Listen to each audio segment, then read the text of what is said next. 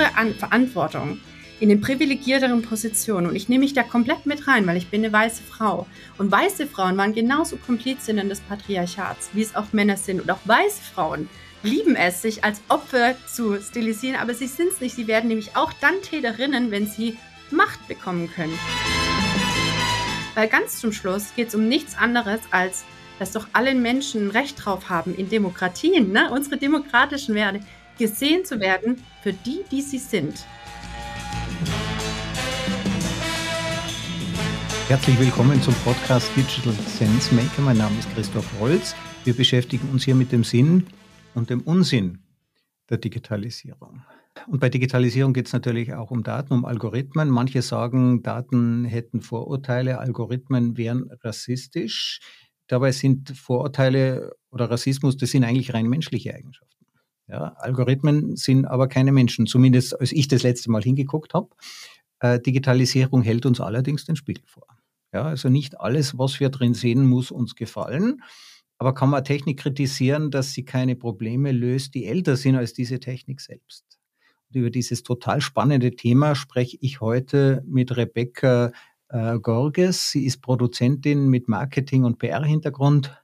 In den letzten sechs Jahren hat sie für deutsche und amerikanische Tech- und Digitalunternehmen serielle Videos für Social-Media-Kanäle produziert. Rebecca, herzlich willkommen. Hallo Christoph, schön hier zu sein. Vielen Dank für die Einladung. Wir starten mit einem weiteren Gedankenexperiment, mit einer Meditation. Rebecca, bitteschön. Ja, Christoph, ähm, also ich habe den Gedankenexperiment mitgebracht und ich möchte dir drei Fragen stellen und lass dir Zeit beim Antworten und ähm, dann tauchen wir, glaube ich, direkt ins Thema richtig ein danach. Also meine erste Frage an dich ist, würdest du so wie du heute hier bist, dein ganzes Leben tauschen wollen mit dem Leben einer Frau? Ja, das kommt ein bisschen darauf an. Also wenn ich selber eine Frau wäre, ähm, es wäre wahrscheinlich ein bisschen ungewöhnlich, ja. Ähm, aber ich habe mir das schon mal überlegt und ähm, ich denke, ich fühle mich einfach zu wohl, wie ich bin. Also unabhängig jetzt von meinem Geschlecht. Ähm, es ist ja, also um es genau zu beantworten, das Einzige, was mich irritieren würde, wäre die Sexualität. Die ist mir fremd, ja, das ist ein biologischer Unterschied. Ähm, könnte ich mich in einen Mann verleben, ja, wenn ich eine Frau wäre, da, da, da fehlt mir einfach die Idee, da fehlt mir der Background. Ja, das ist eigentlich das, äh, was mich vielleicht hindern würde. Aber wenn es eine Pille gäbe, das mal für ein Jahr auszuprobieren, ich glaube, ich werde das machen. Okay, gut. Dann gehen wir. Vielen Dank für deine Antwort. Nächste Frage. Würdest du dein Leben mit einer behinderten Person tauschen wollen? Also das ist relativ einfach. Ähm, ich glaube nicht, dass also ich würde es nicht tauschen wollen, obwohl mir klar ist, dass Behinderung immer eine Außenansicht ist. Ähm, dass, ähm, also auch da hängt es jetzt davon ab, wird man beispielsweise blind geboren, dann orientiert sich ja die eigene Wesenheit rund um diesen erstmal vorgeblichen Defizit. Und ähm, ich glaube nicht, dass ich ein weniger glückliches Leben führen würde, wenn ich, äh, wenn mir bestimmte Dinge fehlen würden. Ja, nur tauschen, ganz ehrlich, würde ich lieber nicht. Okay, vielen Dank für die Antwort. Jetzt kommt die dritte und letzte Frage. Christoph, würdest du dein Leben mit einer schwarzen Person tauschen wollen? Ja, also ähm, ich könnte nämlich länger in der Sonne bleiben. Ähm, das ähm, ähm, und vielleicht könnte ich auch besser singen, aber das sind jetzt Stereotypen, die will ich nicht. Also das mit der Sonne bleiben ist stimmt äh, äh, auch, auch unabhängig vom Stereotyp, äh, aber nicht alle äh, schwarzen Personen können gut singen. Also ich ziehe diesen Stereotyp wieder zurück. Aber ähm, ich denke, ich würde, ob, ja, auch das hängt ein wenig mit der Kultur zusammen. Nehmen wir mal an, ich würde ähm, ich könnte in einem, auf den Solomonen, da gibt es noch eine, äh, einen Stamm dunkelhäutiger Menschen, die leben fern jeder Zivilisation. Das wäre schon ein Gedankenexperiment für mich, dort wieder zu leben. Ich würde nicht zu alt werden, aber ich wäre vielleicht glücklicher.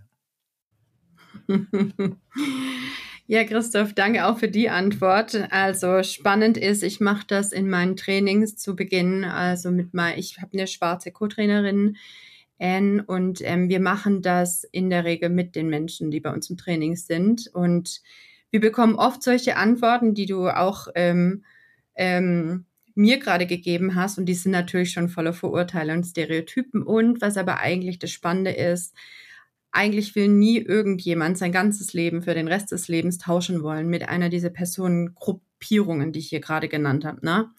die ja auch wiederum Achtung nur auf ein Merkmal dann immer reduziert ist. Ähm, und warum wollen wir da meistens nicht tauschen? Oder na, also das ganze Leben hergeben und austauschen, das ist so, weil wir halt alle wissen, dass es Diskriminierung gegen diese Menschengruppierungen gibt.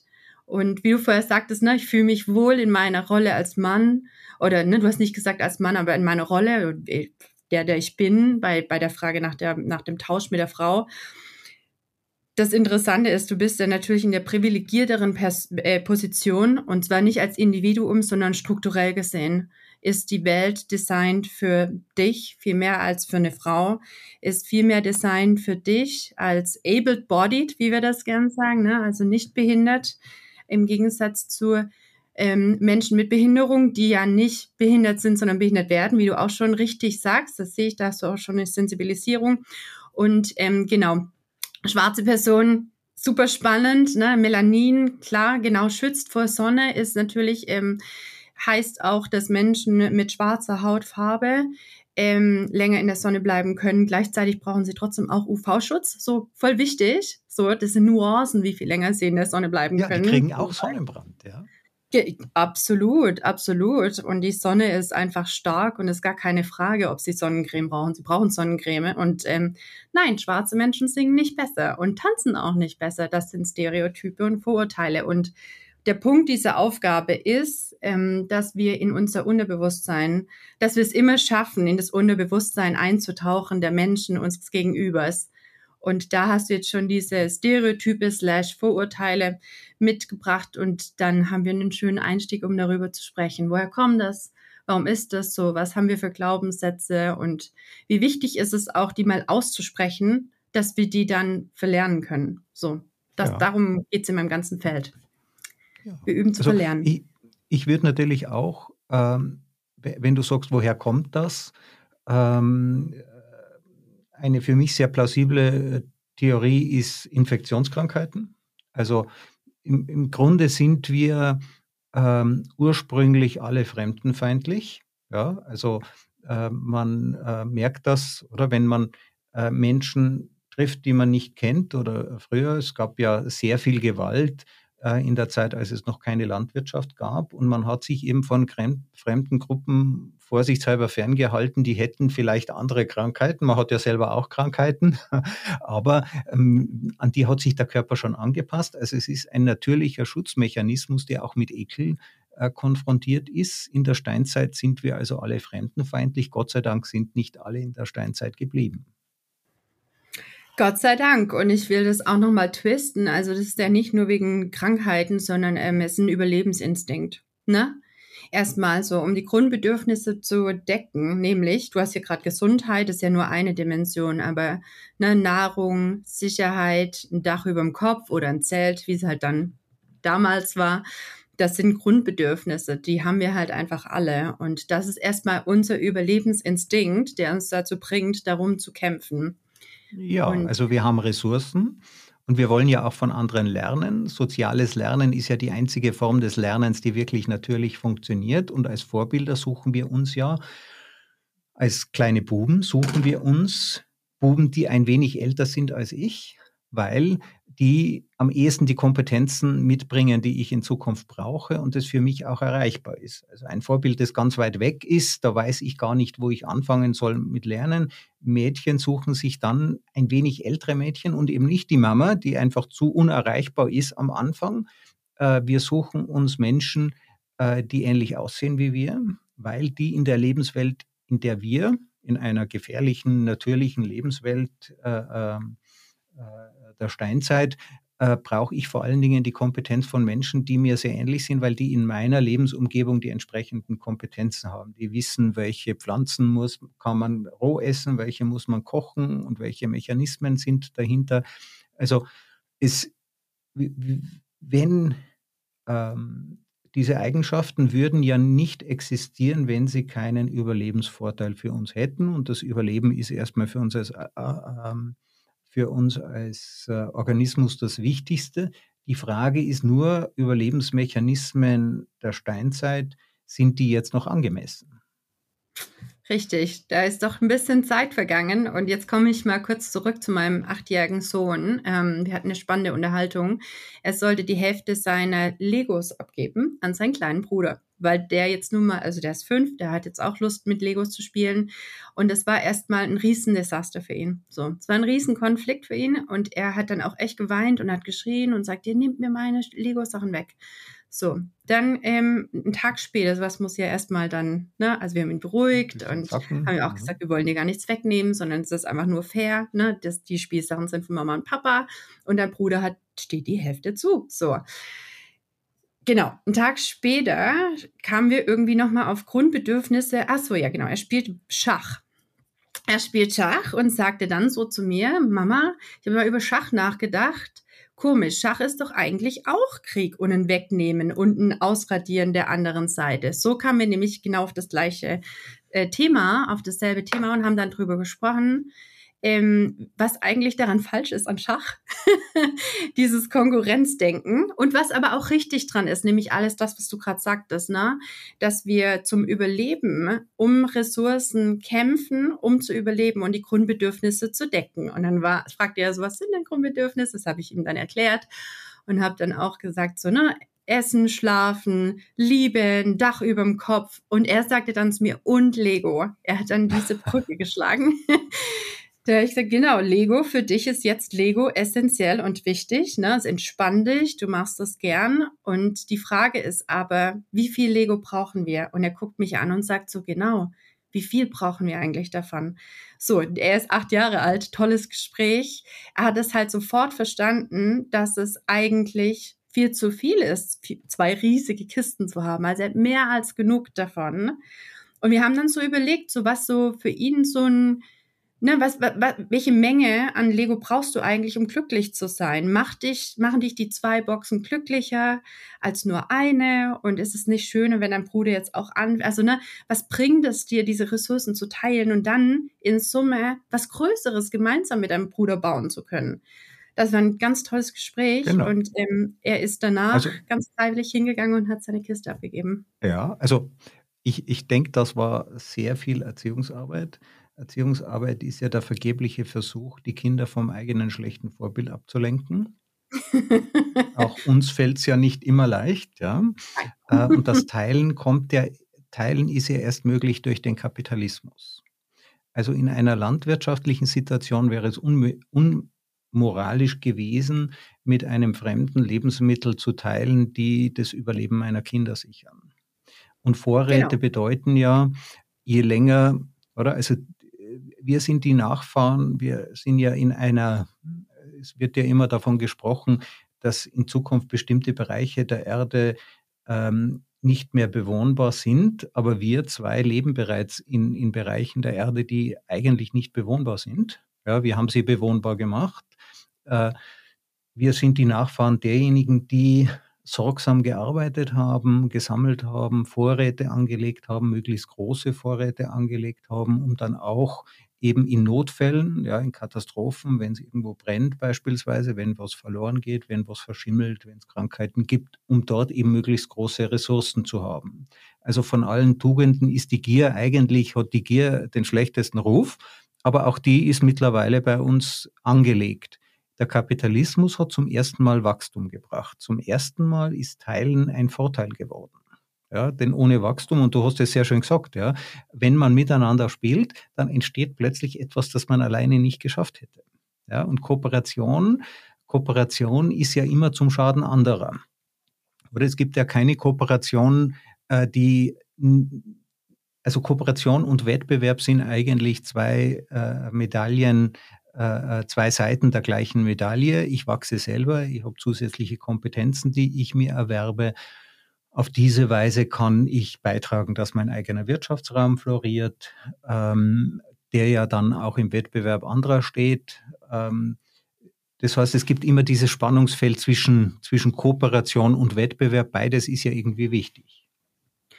Absolut. Und äh, um nochmal kurz auf den Kapitalismus zurückzukommen, du hast recht, ne? das hat Wirtschaftswachstum gebracht, aber der ist auch aufgebaut auf dem Rücken von Kolonialismus. Ja. So, und das heißt, ja.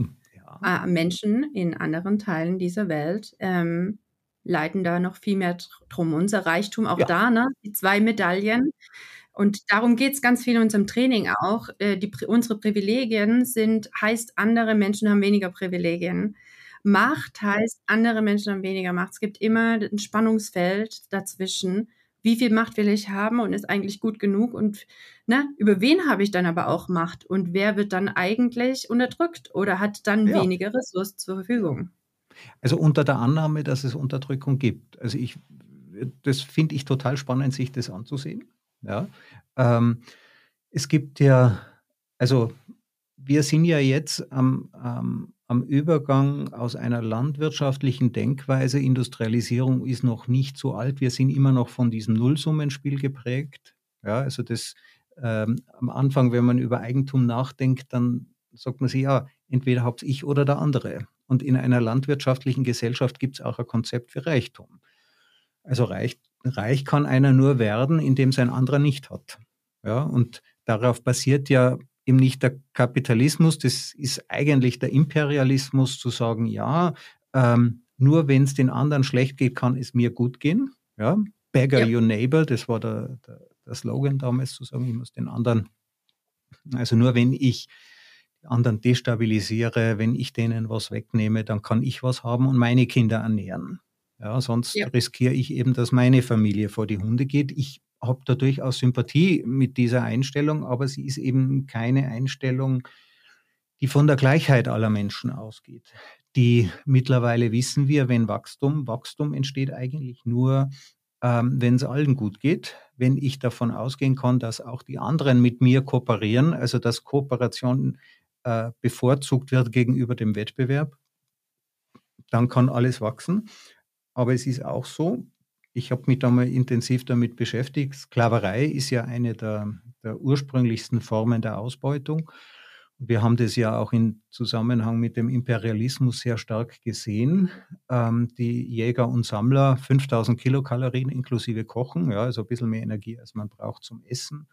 Ähm, sobald eine landwirtschaftliche Kultur 10.000 Kilokalorien übersteigt, ähm, basiert sie auf Sklaverei.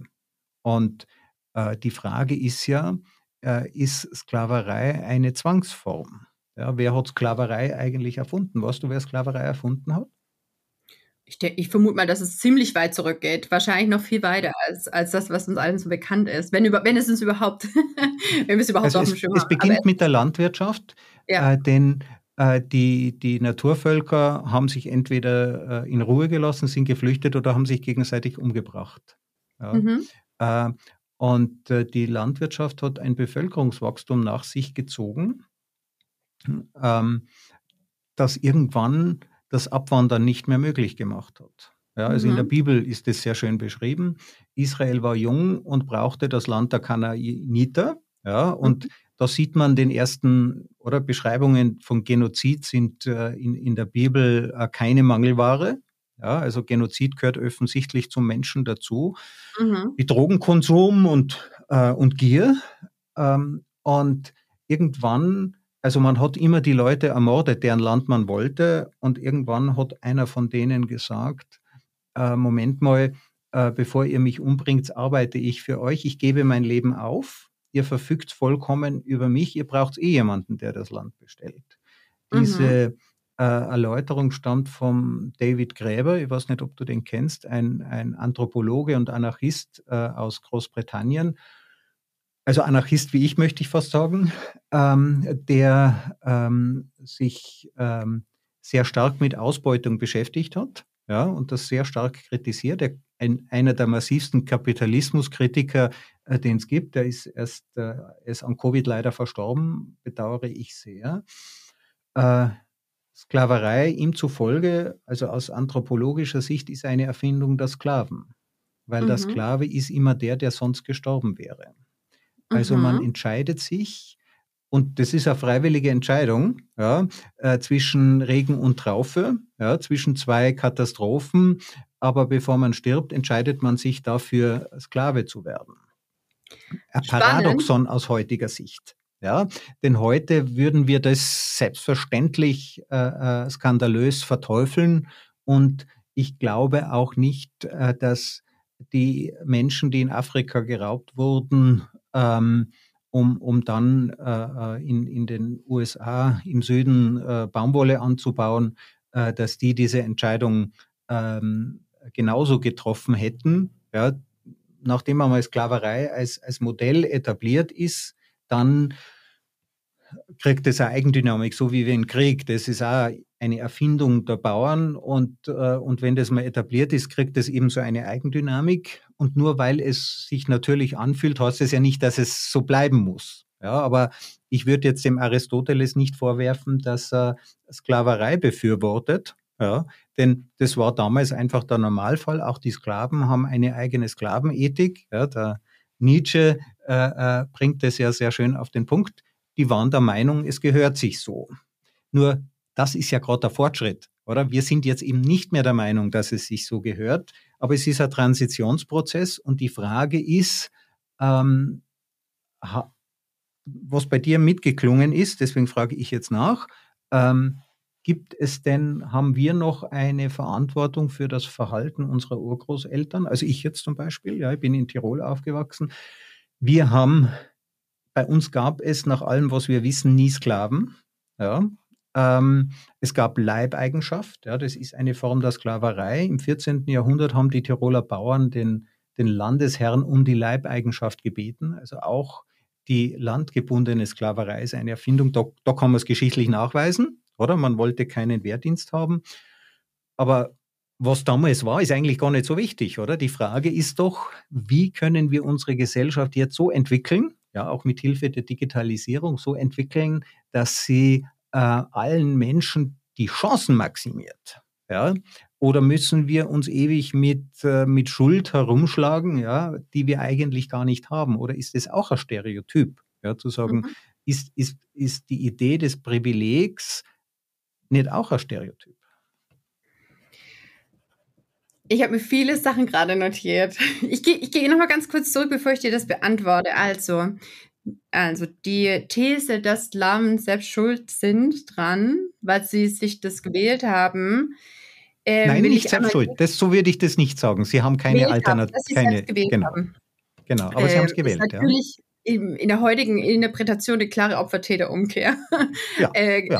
Ganz schwierig, wissen wir heute, ähm, denn gleichzeitig eine Regen oder Traufe, es ist trotzdem der Überlebensinstinkt, von dem wir ganz am Anfang schon gesprochen haben, der dich natürlich das entscheiden lässt. Ne? Es gibt ja auch diese Theorie, kein Mensch setzt sein Kind auf ein, in ein Boot, um zu flüchten, ne? wenn es zu Hause oder da, wo, es, wo man herkommt, sicherer ist.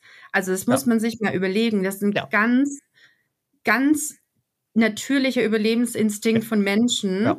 diese Entscheidung zu treffen. So, dann wie, wie, wie conscious das stattfindet, also wie bewusst man diese Entscheidung trifft, das hm, lassen wir dann einfach nochmal stehen. Aber das will ich unbedingt nochmal hervorheben. Da pocht natürlich mein Herz mit unserem Wissen heute so. Aber da haben wir natürlich auch gleich den Bogen zu deiner Frage. Haben wir, müssen wir, tragen wir Verantwortung für das, was unsere Vorfahren da so veranstaltet haben. Ja, tun wir. Ähm, und das Wichtige ist in unserem Ansatz, in dem Diversity-Ansatz, ne, also das ist eigentlich immer, wir kommen da immer ein bisschen mit dem trojanischen Pferd. Wir nennen das Diversity, aber wir, also ich und meine Co-Trainerin, wir machen da immer Antidiskriminierungsarbeit. Und unsere Frage ist eben die, wie können wir denn möglichst inklusiven Raum schaffen, unsere Ressourcen so verteilen, dass wir alle ein Maximum davon, ne, maximal davon profitieren können. Und ähm, ich sage ganz klar, ja, wir müssen uns dessen bewusst sein. Wir haben heute Erkenntnisse und Wissen, die man früher nicht hatte. Ich bin da ganz klar machtkritisch. Ich höre das auch bei dir raus. Und die Frage ist, wie kommen wir in die Verantwortung, anstatt zu sagen, na, du bist jetzt so viel zurückgegangen und so weit zurückgegangen, historisch, was immer super spannend ist. Aber wir leben im Hier und Jetzt und mit dem Wissen, was wir haben, wie gehen wir jetzt in die Verantwortung rein und wie können wir das Gelernte, was seit Tausenden von Jahren gab, wie können wir daraus jetzt logische Schlüsse ziehen und quasi die Ressourcen besser verteilen. Deutschland ist das drittreichste Land der Welt. Also wo ist genug? Ich komme zurück zu meinem Achtjährigen. Wo ist eigentlich mein Lego? Wie viel Lego ist denn genug?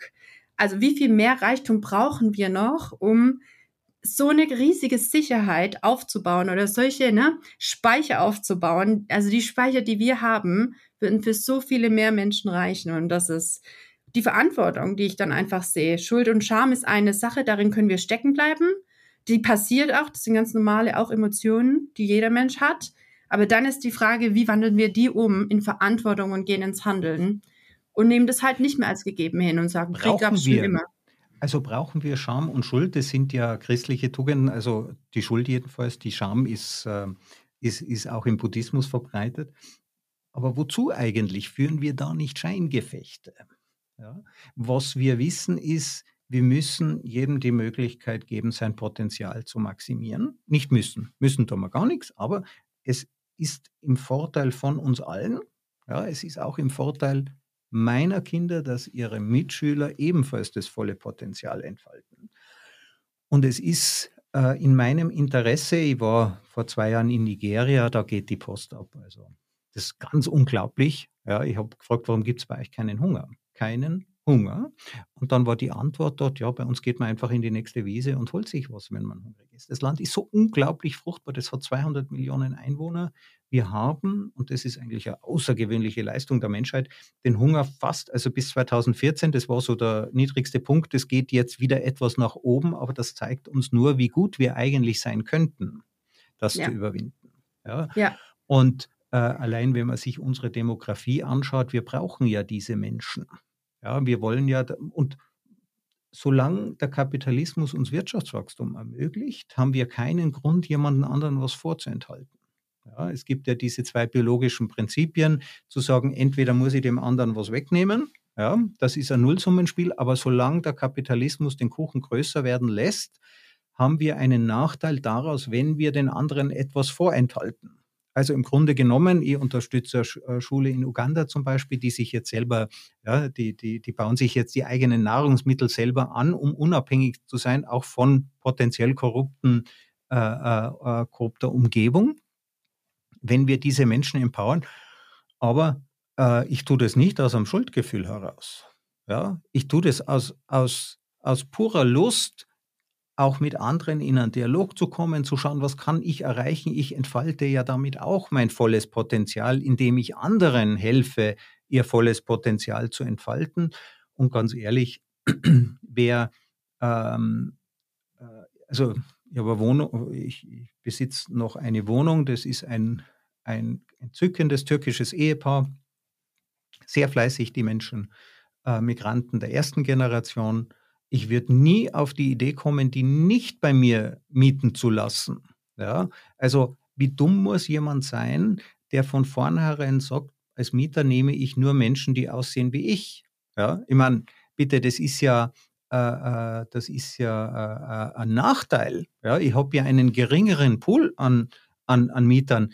Ähm, habe elf Lehrlinge ausgebildet und davon die Hälfte ungefähr mit Migrationshintergrund. Das war schon auch eine Herausforderung. Ja, aber ich werde doch nicht von vornherein meinen Mitarbeiterpool einschränken, nur weil ich sage, ja, da sind weniger Frauen. Ganz im Gegenteil, es ist total schwierig, ähm, Frauen zu motivieren, in den IT-Bereich zu gehen. Google wird immer Diversitätsschwäche vorgeworfen, dabei strengen sich die richtig an und die finden einfach niemanden. Ja, also ich, oft mhm, habe ich das mhm. Gefühl, das Problem ist eigentlich ganz ein anderes, ja, als, äh, als den, den, den, die, dieses trojanische Schuldenpferd, ja, wenn ich das, weiß ich nicht, ob du das so gemeint hast, also uns sozusagen äh, ein schlechtes Gewissen einzureden, anstatt an, einfach an unsere Vernunft zu appellieren. Und die, die nicht vernünftig sind, die müssen ihren eigenen Schaden tragen. Ja. Also, ich habe wieder viele Sachen notiert. ich, ich, ich, lese mal vor. So, äh, genau, Fachkräftemangel hast du angesprochen. Bisschen White Saviorism habe ich rausgehört. Ich muss ja, ja auch ein bisschen. Was, was ne, ist das? Was ist White das? Saviorism erkläre ich dir gleich. Genau, weiße Vorherrschaft ist natürlich spannend. Also wir, alles, was du gerade gesagt hast, ist natürlich zum einen eine neoliberale Erzählung, dass man fleißig ja, sein ja, muss und dann wird man ja. anerkannt. So gehört genau. natürlich alles zum Kapitalismus äh, mit rein weiße Vorherrschaft, White Supremacy im Englischen. Ähm, ähm, wir sind historisch, also genau, eurozentrische Narrative. Lass uns dahin zurückgehen. Ja, so. ja unbedingt, bitte. also ähm, EuropäerInnen haben ähm, Europäer. Ich sage jetzt mal, okay, unsere Welt, wir haben ja am Anfang darüber gesprochen, wie unsere Welt designt ist für weiße, cis, heteronormative, able-bodied Männer. So, das bist du jetzt einer, ne? Das ja, damit wir für unsere Zuseher das nochmal erklären, was, was weiß, also kaukasisch. Äh, cis ist jemand, der mit seiner, ein Mann, der mit seiner zugeschriebenen Geschlechteridentität einverstanden ist. Also ich genau. habe eine Frau geheiratet, ja, und ähm, ja, und äh, äh, unser Liebesleben spielt sich zwischen Mann und, also zwischen, äh, mein Sohn kam ursprünglich, äh, kam kürzlich zurück und hat gesagt, Papa, du bist der nicht gebärende Elternteil. Das stimmt auch. Ja, die Mama ist der gebärende Elternteil. Mhm. Ähm, oder wie man vernünftigerweise sagt, Mann und Frau. Ja. Ähm, also so viel zum Cis. Aber jetzt die Supremacy. Das interessiert mich total. Ja, also bin ich ein Supremacist. So, jetzt machst du das, die Geschichte, die ich gerade ansprechen wollte, zu deiner. Du profitierst davon. So. Wie viel natürlich jeder einzelne von uns profitiert, kommt darauf an, wie wir halt in der, in der Gesamtgesellschaft positioniert sind, welche Vor- und Nachteile uns entstehen durch unsere äußeren und inneren Merkmale, wie du gerade angesprochen hast schon, ne? Sexuelle Orientierung, unser Geschlecht, äh, sind wir bisexuell, sind wir, äh, genau, intersexuell, sind wir trans, äh, genau, CIS hast du gerade schon schön erklärt. Leben wir in einer Hetero-Beziehung? Leben wir in einer Homo-Beziehung? Ähm, genau, mit wie vielen Menschen leben wir zusammen? Also es gibt da immer Normen und es gibt Kategorisierungen, die aus der Norm herausfallen. So. Äh, genauso Herkunft, ne, Religion ist, wir arbeiten immer mit sieben Dimensionen insgesamt. Dann komme ich aus einem, habe ich einen AkademikerInnen-Haushalt, aus, äh, sind meine Eltern AkademikerInnen, sind ähm, hatten wir, sind wir, kommen wir aus der Mittelschicht, hatten wir es mit Armut zu tun, sind wir aus der Arbeiterinnenklasse. Ähm, das ist eine andere Dimension. Also Klassismus ist die, die damit ne, verbundene ähm, Diskriminierungsform. Genau. Klassismus ist, ist die Spaltung der Gesellschaft anhand von Stereotypen. Kann man das so anhand sagen? von ähm, wie viel Geld und wie viel Wohlstand ist vorhanden. Mhm. Okay. Mhm. Ja. Genau, also wie viele finanziellen Mittel, ähm, wie viel finanzielle Sicherheit. Ähm, genau, und dann natürlich ähm, Herkunft und Ethnie. dass äh, die Diskriminierungsform, die damit einhergeht, ist dann Rassismus. Mhm. Ähm, genau, Religion hatte ich ja gerade schon angesprochen, dann aber auch Altersstrukturen, das ist ganz spannend. Altersstrukturen, wenn wir Kinder sind, erleben wir Adultismus, ist die Diskriminierungsform, wenn erwachsene Menschen Macht über uns haben als Menschen. Ähm, genau, welche Form fehlt noch? Genau, psychische und körperliche ähm, Fähigkeiten. Ne? Wir haben vorher schon über Behinderung gesprochen. Da gibt es Normen und Nicht-Normen und die Menschen sind dann betroffen von Ableismus. Genau, ich glaube, ja. jetzt habe ich alles sieben, wenn ich gerade drüber nachdenke. Was, äh, wie genau, hieß das letzte? Able? Ableismus. Ableismus, okay. Genau. Ah, wenn das sind unsere ja. Mhm. Kategorien oder? Also wenn ich das als Informatiker modellieren müsste, würde ich sagen, okay, das sind Attribute, die schreibt mhm. man den Menschen zu. Mhm. Ähm, und äh, die helfen zum Beispiel, also ähm, meine Frau ist Intensivmedizinerin und ähm, es ist ganz wichtig, dass Frauen andere Medikamentendosen bekommen als Männer. Ja? Ähm, es ist aber noch viel wichtiger, dass jeder die Medikamentendosis bekommt, die er selber braucht. Ja? Also ähm, äh, Digitalisierung ist ja die Auflösung dieser, dieser Kategorien. Also am Ende kann ich feststellen, ist jemand gut beim Produzieren von, von Videos? Ist jemand, also ich weiß ja oft gar nicht, die Leute, mit denen ich zusammenarbeite, ich interessiere mich natürlich für die, aber ich wüsste eigentlich nicht, wer die sind. Ja? Ich nehme sie anhand unserer Beziehung, das, was ich sozusagen in der Beziehung über, über diese Menschen lerne, ähm, das nehme ich auch zur Beurteilung, ob ich jetzt zum Beispiel Ihnen nochmal einen Auftrag gebe oder den Auftrag lieber jemanden anderen gebe. Äh, also führt nicht diese Klassifizierung zu einer Stereotypisierung, die den Menschen eigentlich nicht gerecht wird? Also eine äh, schwarze, schwarz ist, ist, glaube ich, eine Kategorie, die man verwenden darf. Ja, ja genau, nicht äh, farbig. Eine, farbig sagt man nicht mehr. Ja, okay. Mhm. Eine mhm. schwarze, mhm. Ähm, äh, homosexuelle Frau, ja, die ist von mehreren äh, dieser äh, Diskriminierungspotenziale betroffen, wird wird es ihr nicht besser gerecht äh, werden, wenn man auf all diese Klassifizierungen verzichtet und einfach sagt, okay, bestimmte Medikamente, da wird eine Untersuch, Blutuntersuchung gemacht, wird festgestellt, was die jetzt wirklich braucht. Oder es wird festgestellt, in ihrer Rolle als Social Media Managerin, ja, was macht sie dort? Ähm, hilft uns diese Klassifizierung wirklich weiter? Oder ist sie nur ein sozusagen die Umkehrung, also Macht ähm, durch Gegenmacht? Also eigentlich sozusagen das Machtprinzip ähm, als, ähm, als Sühneinstrument, ja? Also die Umkehrung der Machtverhältnisse als Sühneinstrument. Ist, ist das zukunftsfähig? Ja, das ist eine total spannende Frage. Also wir brauchen die Kategorisierung unbedingt, weil diese Menschen ja von Diskriminierung betroffen sind und die ihnen Zugänge verwehrt zu, äh, zum Wohnungsmarkt, zum Jobmarkt. Schön ist es, ne? In meiner Utopie, absolut. Sage ich, spricht, also, ne, stehe hier voll zu. Aber das Problem ist, guck mal, wir beide tragen eine Brille, ne? Ähm, dazwischen sind einfach Layers, also Schichten an Brillen, bis wir da hinkommen, die Menschen so zu sehen, wie sie sind. Weil dazwischen ist ganz viel, wie wir ja schon am Anfang gesagt haben, Diskriminierung, die wir von vornherein gelernt haben. Wir haben diese Biases in, in unserem Unterbewusstsein, haben wir Annahmen und es gibt mittlerweile 173, wenn ich es richtig im Kopf habe gerade, ne, es wird wahrscheinlich immer mehr werden, ähm, Vorurteile, Biases, die wir wirklich in unserem Unterbewusstsein haben, die wir alle kennen, aber den wir uns, ähm, die wir quasi durch die Maskierung oder durch die Sozialisierung, wenn wir dann erwachsen werden, dann wird uns beigebracht, was die Etiketten sind, was ist höflich, was ist nicht höflich, was sind Affronts, wie, wie benehme ich mich, dann auch wieder je nachdem, in welchem Umfeld ich aufgewachsen bin. Und damit unterdrücken wir diese Biases, die sind in uns, aber wir wissen, kennen die alle und die haben einen echten Effekt auf diese Menschen, die betroffen sind. Ne?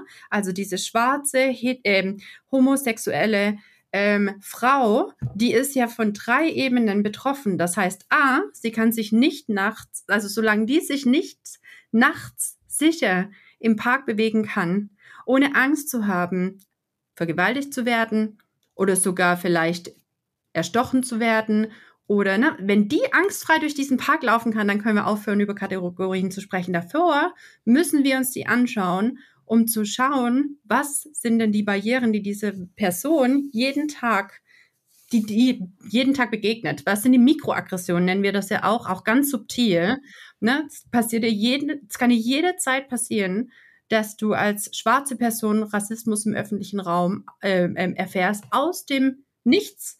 Du gehst ganz normal zum Einkaufen und auf einmal kriegst du einen Angriff oder irgendjemand sagt dir, geh nach Hause, du bist vielleicht hier geboren. Also ja, was bedeutet ja. denn Deutsch zu sein ja. oder was bedeutet denn ne? Äh, ähm, also, Österreicher ich, zu sein? Aus dem Nichts ein, kommt das.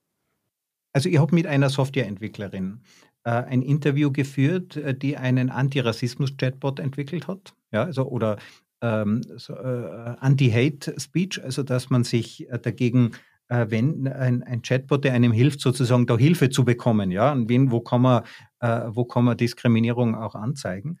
Ähm, und die ist Muslima, sie trägt auch äh, ähm, die Kleidung Frau, ja, und sie ist Informatikerin. Meine eigene Diskriminierungserfahrung ja, äh, beginnt nämlich als Nerd. Ja. Ähm, ich, ähm, meine Vorträge fange ich immer an mit dem Satz, ich habe Informatik studiert und trotzdem eine Frau gefunden. Ja. Ich bin auch und übrigens mit einem Informatiker verheiratet. Ja, Ja. ja ich habe auch Informatik studiert, tatsächlich. Ja, und in mhm. dem Moment kommt der Stereotyp hoch des IT-Nerds. Ja. Und, ja, und total also, spannend. Ich, ich war, äh, als ich an der TU begann, hat man mir gesagt, Informatik ist kein richtiges Studium wie Maschinenbau oder Physik. Nein, da braucht es ein Nebenfach. Ja? Äh, mein erster Job bei äh, einem großen Automobilhersteller in Bayern war ihr IT-Fuzis, verkürzt ihr IT-Fuzis, dürft schon sprechen, wenn ihr angesprochen werdet. Danach geht es ja bitte wieder in den Keller zurück, sagen die stolzen mhm. Ingenieure. Mhm. Ja? Wir haben unsere Diskriminierung ja, in Weltherrschaft verwandelt. Ja, so gehört es ja eigentlich gemacht. Ja, also digitale Revolution, für mich ist das die Rache der Autisten an den Narzissten. Mhm. Ja. Und das ist politisch ausgesprochen subtil, weil man merkt dann, wie zum Beispiel Leute wie der Elon Musk bewusst schlecht gemacht werden. Ja, man weiß nichts über die. Ja, äh, äh, Mark Zuckerberg wird vor den amerikanischen Kongress gezerrt von der Ocasio-Cortez, nicht um mit ihm zu reden, sondern um sich über ihn zu profilieren, ja, ihn bloßzustellen. Das war, äh, das war der Grund für die Vorladung vor den Kongress, also die Weiterführung dieser Diskriminierung. Also ich kann das durchaus nachvollziehen. Ja, ich denke mir nur, begebe ich mich in die Opferrolle, also in eine, äh, in eine selbstabwertende Position, die meine psychische Gesundheit auf Dauer gefährdet? Oder verwandle ich meine wahrgenommene Diskriminierung, und damit ist Kränkung verbunden, ja, verwandle ich das in etwas Produktives? Ja? Oder lasse ich mich krank machen von der Vorstellung, dass ich das Opfer bin. Naja, okay, das kommen wir wieder zurück zur neoliberalen Einstellung hier, der ich hier gar nicht zustimme, weil es ist nicht immer eine, eine bewusste Entscheidung, ah, erstmal, ne, da sind wir wieder bei Opfer-Täter-Umkehr, ähm, ähm, also das stecken A, Machtstrukturen dahinter und ähm, es sind ganz viele strukturelle Themen. Gehen wir nochmal zurück zu einer äh, Person, die von Rassismus betroffen ist. Ich habe äh, viele ähm, FreundInnen, ähm, und ich bekomme das eins zu eins mit, die dann versuchen, Zugang zu Therapien zu bekommen, um damit klarzukommen mit dem Schmerz, den ihnen angetan wurde. Das ist einfach de facto so. Und zwar nicht also den sie verspürt haben, oder? Es ist ja subjektive, Schmerz ist eine subjektive Erfahrung und das reicht bereits. Also ich brauche gar keinen Täter. Ja. ja, aber ich brauche keinen Täter, um, um, um, um eine gültige äh, ähm, Kränkung zu verspüren. Ja, es, es braucht nicht den Täter. Ich so, finde, jeder, der ohne Therapie kann man eigentlich gar kein gesundes Leben führen, denke ich. Ja, früher war das halt die eigene Familie. Aber also ich, ich glaube nicht, dass jemand einen Täter braucht, nur dafür, dass es sinnvoll ist, eine Therapie zu machen. Nee, genau, weil also das, ähm, darauf will ich nämlich auch raus. Ah, es bräuchte jeder eine Therapie. So, du und ich, wir sind jetzt zwei weiße Menschen, wir können diese Erfahrung gar nicht. Du wirst wahrscheinlich easy einen Therapeut bekommen, ich auch, eine Therapeutin. Ähm, aber diese von Rassismus betroffenen Personen, was passiert ist, A, der Zugang ist schon mal schwerer. Wenn du dann keinen irgendwie deutschen Namen hast, ne, dann kommst du schon mal viel schwerer ran. B, wenn du dann eine Person bekommst und die ist dann auch noch weiß und die reproduziert Rassismus, ist die Frage der Heilung ist sehr fragwürdig, weil ganz oft wird dann Rassismus reproduziert, wenn die Person nicht ähm, äh, diskriminierungssensibel arbeitet. Und dann kommt noch hinzu, dass eigentlich diese schwarze Person eine diskriminierungssensible Therapeutin braucht und die ist bestmöglich selbst schwarz und hat das eigene Erfahrungsspektrum, dann sieht man das viel besser. Und die gibt es aber viel zu wenig, weil die schon mal, da geht es dann noch weiter zurück, aus strukturellen Gründen. Es ist keine individuelle, nicht nur eine individuelle Ebene, die kommt immer mit und die tut weh und die ist schmerzhaft. Aber der Täter und die TäterInnen ist diese weiße Vorherrschaft, die Zugänge verwehrt für Menschen, die das eigentlich genauso das Recht drauf haben sollten, allein schon, weil wir eine Demokratie oder weil wir in Demokratien leben, die wir auch für sehr hoch halten und auf Menschenrechte basieren. Es ist für mich ein totaler No-Brainer, dass wir überhaupt über Menschenrechte diskutieren, denn die sind fester Bestandteil der Demokratien und darüber verhandeln wir, wie viel Menschenrechte steht in jedem Menschen zu. Und das ähm, ist nicht eine Frage, ob man sich aussucht, diesen Schmerz zu erfahren oder nicht. Wenn du strukturell diskriminiert bist, hast du es schwerer, dann musst du immer 150 Prozent geben. Und ich will noch mal kurz zurück auf deine ähm, Nerd-Geschichte. Das finde ich nämlich spannend. So, wenn du mir nachts wenn ich jetzt nachts hier durch meinen Park laufe, okay, auf dem Weg von der U-Bahn nach Hause und du läufst erstmal hinter mir, dann bist du erstmal ein weißer Mann für mich. Das heißt, du bist eine Bedrohung für mich aufgrund meiner eigenen Erfahrung. So. Und das kann jede Frau unterschreiben. Na, deshalb eine Regel für weiße Männer oder Männer generell. Lauf niemals hinter einer Frau durch einen dunklen Park, wechsel die Straßenseite, damit sie sich nicht gefährdet fühlt, damit du sie sicher fühlen lässt, so hat nichts damit zu tun, ob du davor gewalttätig oder übergriffig warst, sondern einfach, weil Gewalt gegen Frauen von Männern ausgeht, nachts ja. im Park. So, also, wenn ich jetzt, ähm, das heißt, wir das, haben aber hier. Du ja? hast jetzt schon ein Stereotyp verwendet, aber ich finde den Tipp super. Ja? Ähm, also auch ich fühle mich nicht immer ganz wohl, wenn hinter mir ein Mann geht, ja, der könnte mich überfallen wollen, aber bewusst darauf zu achten, weiß ich nicht, Gehsteig zu, äh, äh, zu wechseln oder zu überholen oder kurz Hallo zu sagen und weiter zu gehen. Ähm, das, ähm, denn das sind ja Naturinstinkte. Ja, wenn es dunkel ist und, äh, und es spielt hier auch vermutlich keine Rolle, ob du dort gehst oder, oder eine, eine schwarze Mitbürgerin. Ja, das nimmt der, der, selbst wenn es dann Übeltäter gibt, das merkt er ja vorher gar nicht, dass, dass sowas eine Bedrohlichkeit erzeugt. Ich erinnere mich selber, als ich klein war und der Wald war dunkel und es war keiner da, an Waldweg zu gehen, da habe ich auch Angst gehabt. Ja, das ist ganz, ganz ein natürlicher Effekt und ich finde, das ist sogar Teil der Höflichkeit. Also ich finde es sogar sehr spannend, ähm, ähm, weil du hast vollkommen recht, ich selber da gar nicht so leicht dran denke. Ja, ich kann mich nicht reinversetzen in, in eine Frau oder in jemanden, der schwarz ist oder in eine Fledermaus. Ja, also das sind einfach unterschiedliche Erfahrungen, die wir haben und unterschiedliche äh, Dinge. Und ich finde, dass wir, ich hätte eigentlich gern mehr solche Tipps, bitte. Mhm. Ich, ich habe die ganz viele.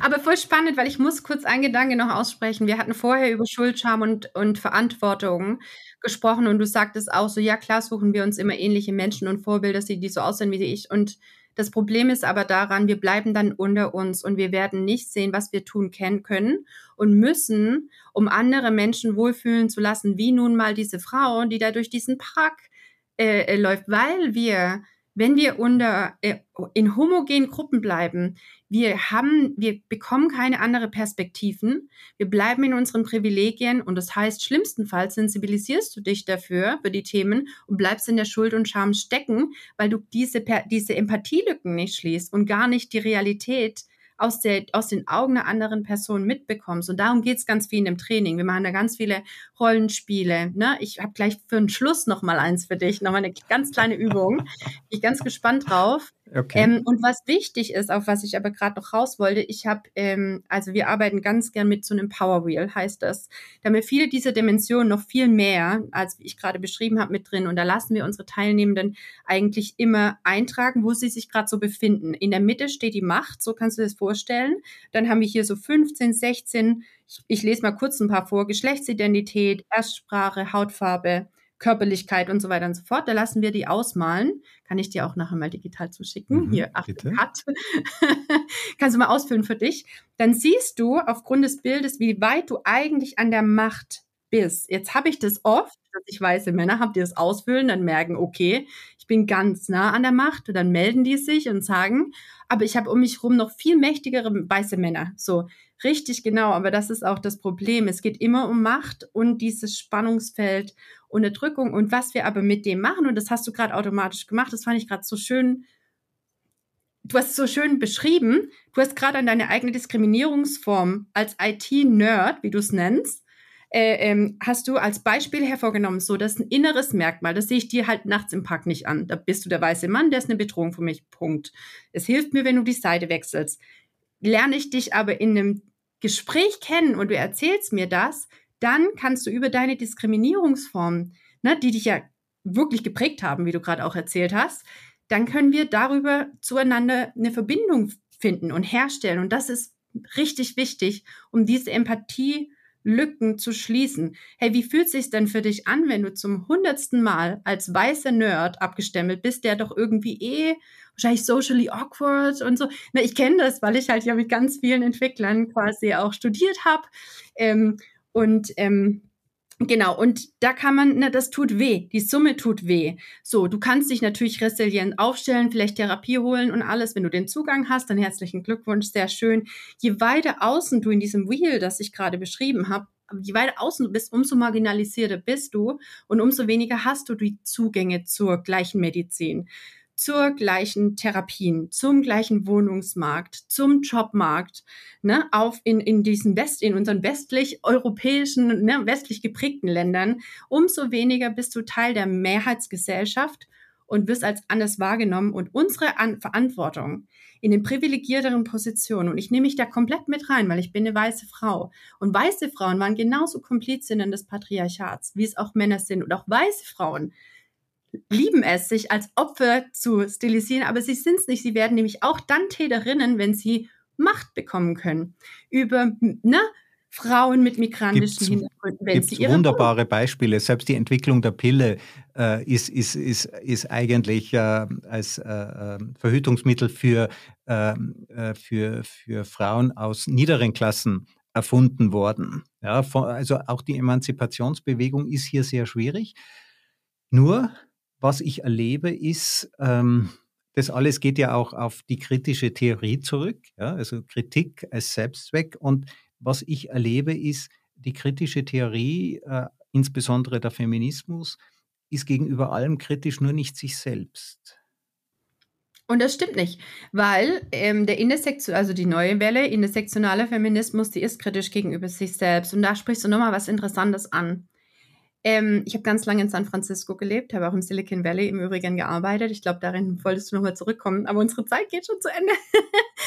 ähm, genau, ich habe da ähm, studiert und das war so ein bisschen eine andere Welt. Als ich äh, da zurückkam nach Deutschland, hatte ich das Gefühl, ich bin zurück in die Vergangenheit gereist, da dort, also zumindest da, wo ich studiert habe und von den Menschen, von denen ich umgeben war, eine ganz andere Fehlerkultur gelebt wurde. So, wir haben hier, würde ich jetzt sagen, in den europäischen Ländern wirklich ein Problem mit einer Fehlerkultur. Also wir kommen schlecht klar mit Fehlern.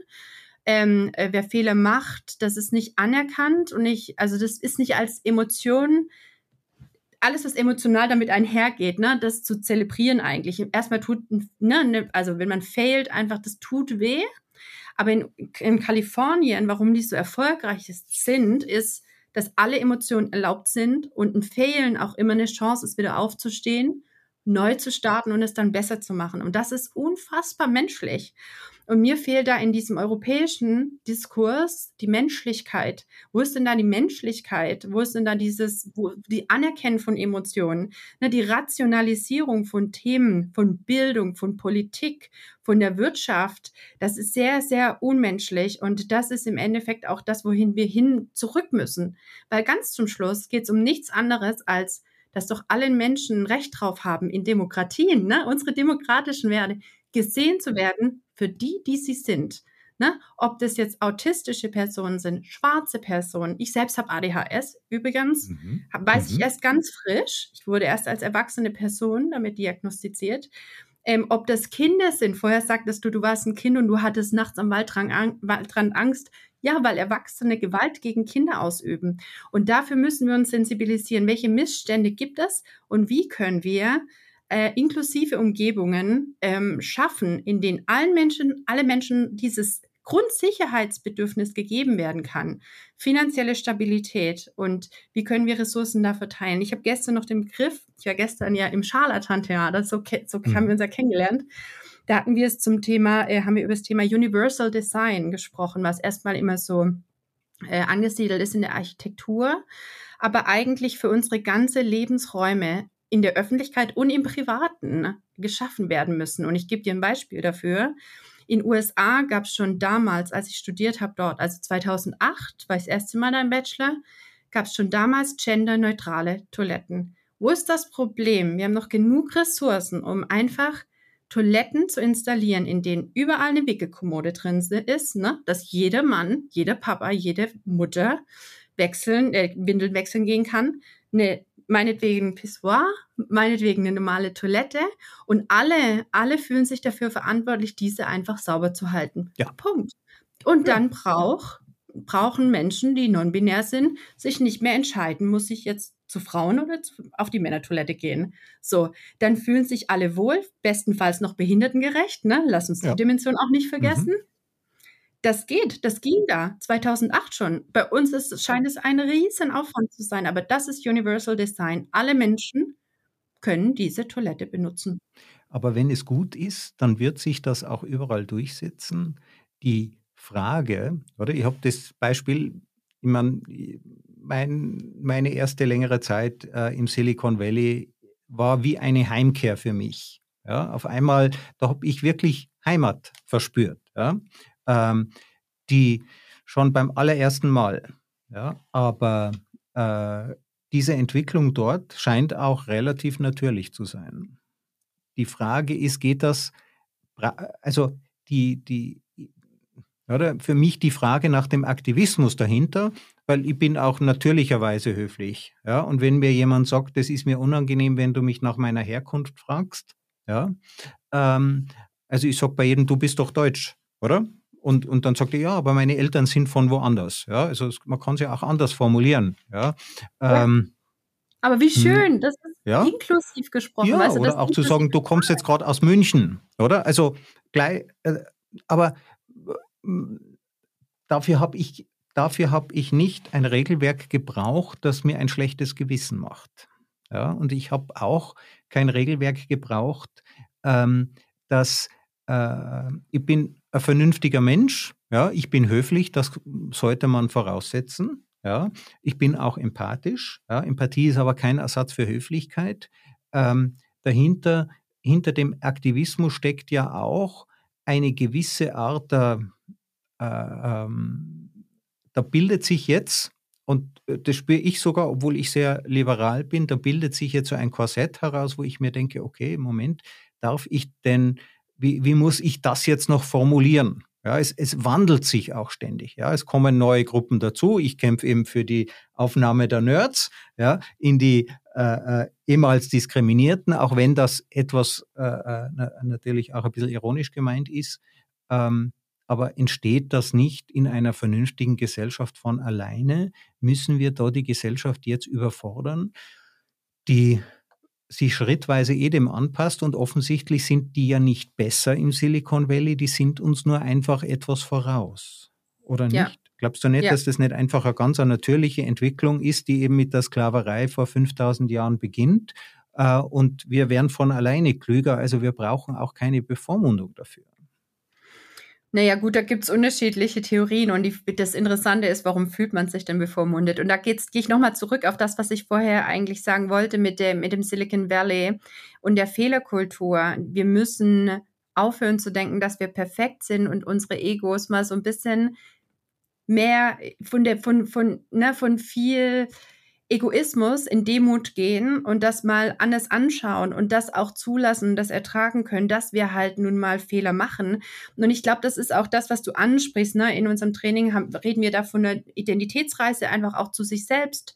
Ne? Wenn man ähm, sich mit Diskriminierungsformen auseinandersetzt, es ist schon, ich finde schon super wichtig, dass wir das anschauen. Wir werden nicht vermeiden können, dass wir Schmerzen fühlen und Abwehrmechanismen. Das machen wir übrigens auch regelmäßig. Also wir lassen immer reflektieren über, ne? Manchmal haben wir ja zwei, drei Workshop-Tage, manchmal ist es nur einer, aber wir machen immer so ein Check-in. So, wo stehst du gerade? Welchen Schmerz empfindest du, wenn du dich mit dem Thema auseinandersetzt? Weil das, was du gerade beschrieben hast, ist für mich eher Eskapismus. Das heißt nicht, dass wir nicht respektvoll miteinander sein können und es wird aber auch gezwungenermaßen zu Konflikten kommen, weil auf einmal kommen so viele Stimmen mit an den Tisch, die alle mit sprechen wollen und gesehen werden wollen, zu Recht, weil sie Menschen sind. Ähm, das wird nicht ohne Schmerz. Die Taktik, Schmerz zu vermeiden, gehe ich nicht mit. Mhm. Und was anderes, weil wir, das geht nicht ohne Schmerz. Aber ich glaube, dass es ein guter Schmerz ist. Wir glauben ganz fest dran, es ist ein Wachstumsschmerz. Und wenn man darüber hinauskommt, dann kommt was voll Schönes zustande. Und zwar nämlich Menschen, die an einem Tisch sitzen und sich endlich in die Augen schauen können und miteinander sprechen können, ohne sich dann langfristig an irgendwelchen Befindlichkeiten und Empfindlichkeiten die ganze Zeit aufhängen zu müssen, sondern dann gibt's im besten Fall Etiketten, in denen wir sagen, du hast mich gerade darauf hingewiesen, dass ich gerade fehlt, ne? anstatt Angst zu haben, was darf ich noch sagen? Dass wir alle sein können, wie wir sind, aber alle noch besser sensibilisiert werden dafür, was anderen Menschen wehtut, dann müssen wir die auch dann im Optimalfall nicht mehr gaslighten, denen ihre Emotionen absprechen, uns rechtfertigen, sondern hören wir zu und sagen, ich höre dich, das tut mir leid, ich arbeite dran. Ich werde noch viel mehr tun dafür, deine Perspektive auch zu verstehen. Das ist doch so ein Umgang miteinander, den wir brauchen in unserer Welt. Und ich glaube, Digitalisierung kann uns da helfen. Nicht so, wie wir jetzt im Moment die KIs haben, sondern äh, so sollten sie in Zukunft sein. Also ich glaube, es ist ganz viel, es hat ganz viel Potenzial, es besser zu machen. Ja, aber es gibt ja. noch viel zu tun. Ja. Wir werden das beide nicht mehr erleben, dass wir da hinkommen, dass wir nicht mehr über die Kategorien sprechen müssen. Und ähm, genau, bis dahin wird es weh tun, aber ich glaube, das ist ein guter Schmerz. Ich glaube, der ist super wichtig, um also voranzukommen. Ich sage immer, wir äh, IT-Nerds haben unsere Kränkung nach außen verlagert. Das nennt sich jetzt Kränkung 4.0.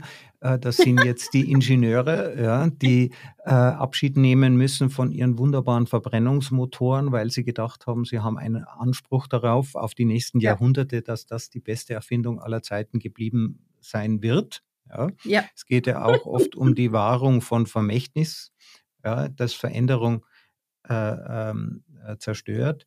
Ähm, du hast es sehr schön formuliert, Neoliberalismus, also das Gute am Kapitalismus ist ja die Ungerechtigkeit. Denn ohne Ungerechtigkeit fehlt die freie Energie zur Veränderung.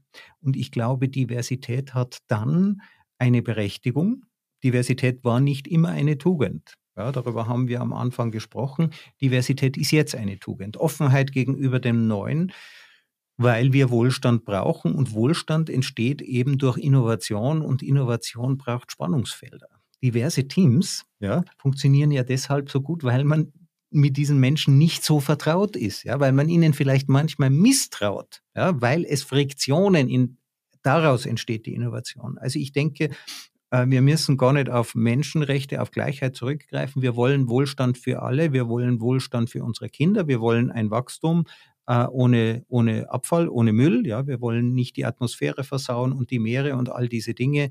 Ähm, wir wollen ein Wachstum, das sich entkoppelt von all dem und dieses Wachstum, damit es auch unseren Kindern besser geht als uns und unseren Enkelkindern noch mal besser geht als denen. Das, glaube ich, ist, äh, da braucht es viele Ideen von verschiedenen Perspektiven und die, die ja, und da kann jeder was beitragen. Ja, da ist jeder wichtig und jeder Mensch ist wertvoll. Ja, und aus dieser Perspektive heraus denke ich, das muss man eigentlich nur verstehen, dass ich davon profitiere, dass es anderen gut geht.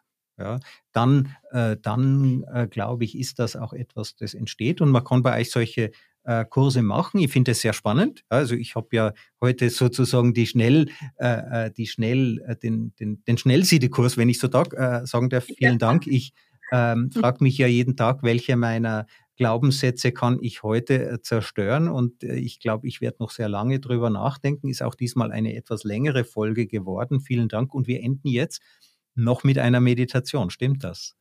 Mit einer letzten kleinen Übung, die ich mit dir machen möchte, in auch wieder einer ganz abgespeckten Version. So, ähm, Christoph, ich habe hier einen Stift, ich habe einen Zettel. Du darfst mir jetzt mal sagen wir mal, vier Merkmale nennen, die deine Identität ausmacht, die du auch mit uns teilen möchtest hier, ne? Also du musst nichts sagen, ja. was du nicht teilen möchtest. Ja. Nee, nee. Vier Stück.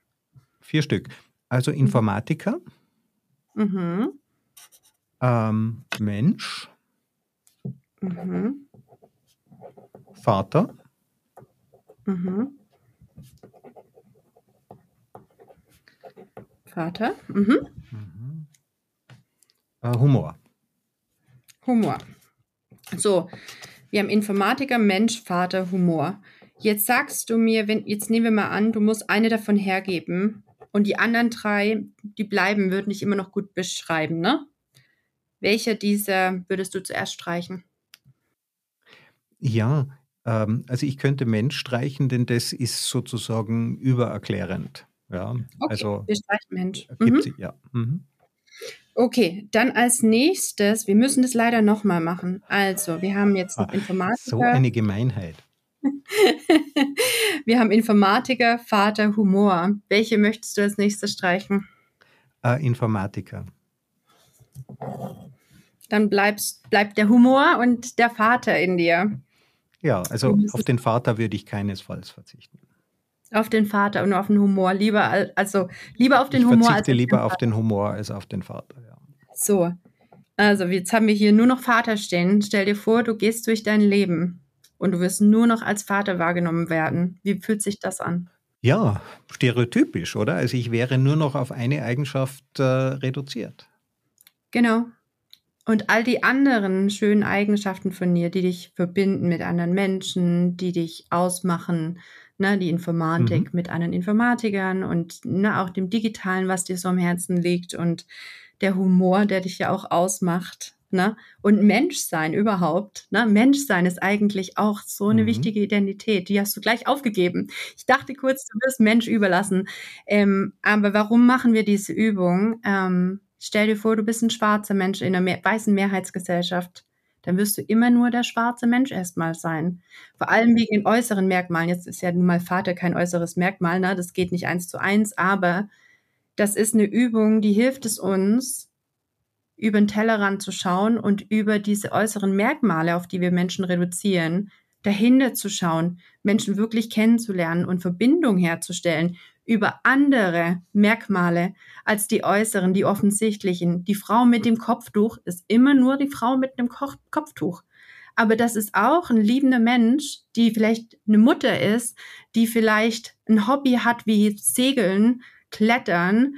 Ähm, ne? Das ist ein Mensch, der jeden Tag aufsteht, sich um die Menschen bemüht, die sie liebt, die jeden Tag die gleichen Bedürfnisse hat wie du und ich. Und wir müssen schaffen, darüber hinauszuschauen und in Verbindung wieder miteinander zu gehen. Das ist, das wollte ich noch zum Schluss mitgeben. Ja, Rebecca, wir haben jetzt eine, äh, ähm, ja, eine sehr spannende Diskussion. Ja, wir haben in manchen Bereichen die Rollen äh, verkehrt, des Fragestellers und äh, des Gastes.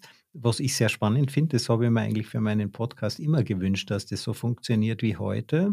Ähm, wir haben vielleicht beide ein wenig dazugelernt, ein wenig mehr differenzieren können. Ich hoffe, das gelingt auch ähm, unseren Zuhörern. Es ist eben nicht leicht, sich in die Perspektive von wem anderen reinzuversetzen und eben auch nicht, in, nicht leicht, sich das aus der Perspektive dieser, das nennt sich ja die Überschneidung von Diskriminierungen aus der Perspektive dieser Intersektionalität, äh, das, zu, äh, ähm, das zu betrachten.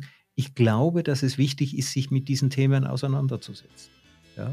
Auch wenn es für mich immer noch ein wenig ein Rätsel ist. Es ist nicht mehr ganz so ein, ein Rätsel. Äh, Rebecca, vielen herzlichen Dank. Ich danke dir, dass ich hier sein konnte, Christoph. Es war ein sehr spannendes Gespräch.